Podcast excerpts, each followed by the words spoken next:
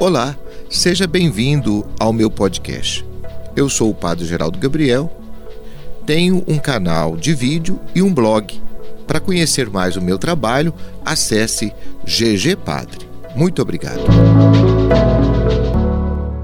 Uma das coisas difíceis para cada um de nós é aceitar a nossa condição mortal, porque o homem sempre transcende, ele quer ir além ele está na terra, mas ele sonha com as estrelas e muitas vezes cai na vaidade e comete os piores pecados.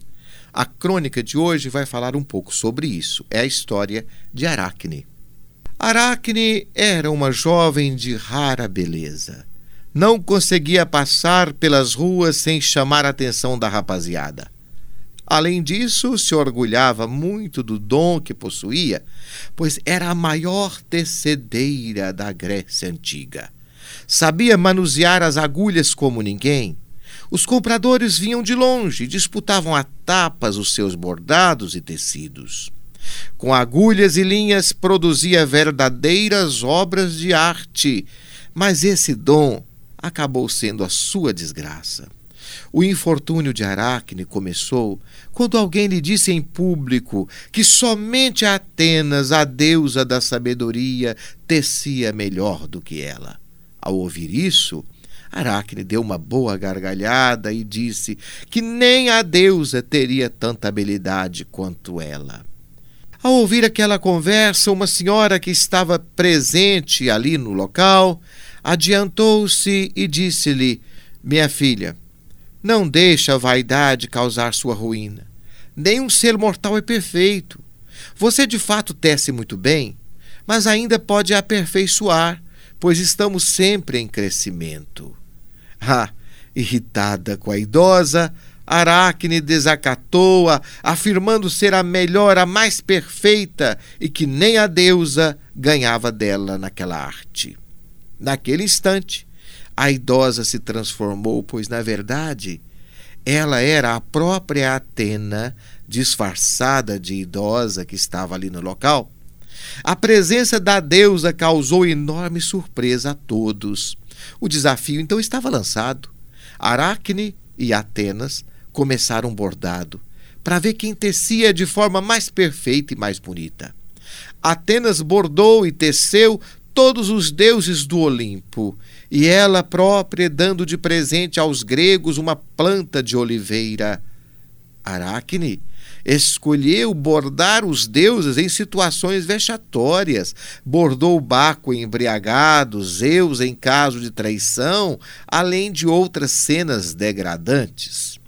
Terminados os dois trabalhos, eles quase ficaram empatados em matéria de qualidade. Apesar disso, o trabalho de Aracne foi desqualificado, pois nenhuma mortal poderia humilhar os deuses de tal maneira sem ficar impune. Atenas estendeu a mão sobre ela e a fez sentir vergonha do que fez. Humilhada, Aracne se enforcou na árvore mais próxima. Atenas, no entanto, a quis viva. Somente assim poderia pagar o justo preço de sua vaidade e arrogância desmedidas.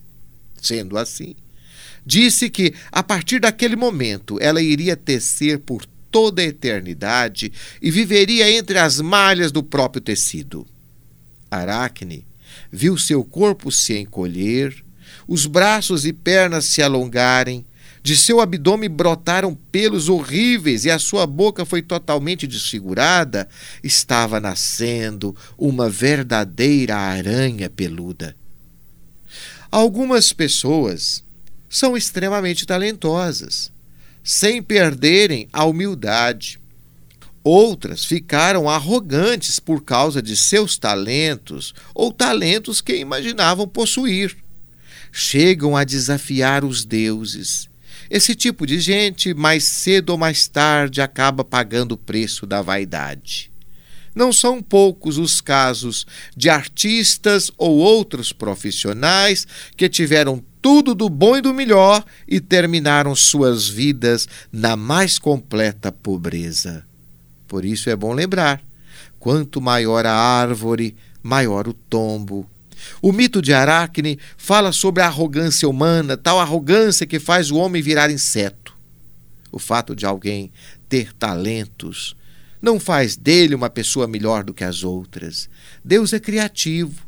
Por isso distribuiu variados talentos. Eu posso não ser um grande músico, mas um excelente cozinheiro. Já pensou se no mundo só tivessem músicos? Muitos certamente morreriam de fome por não saberem cozinhar. Por isso, é bom reconhecer o talento alheio. O mundo é sortido e tem de tudo.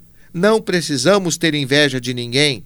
Aracne foi vítima da própria vaidade. Por isso foi condenada a viver para sempre dependurada entre suas próprias teias. Você gostou dessa história? Quer saber mais? Acesse ao nosso blog e ao nosso canal de vídeo. Um grande abraço para você.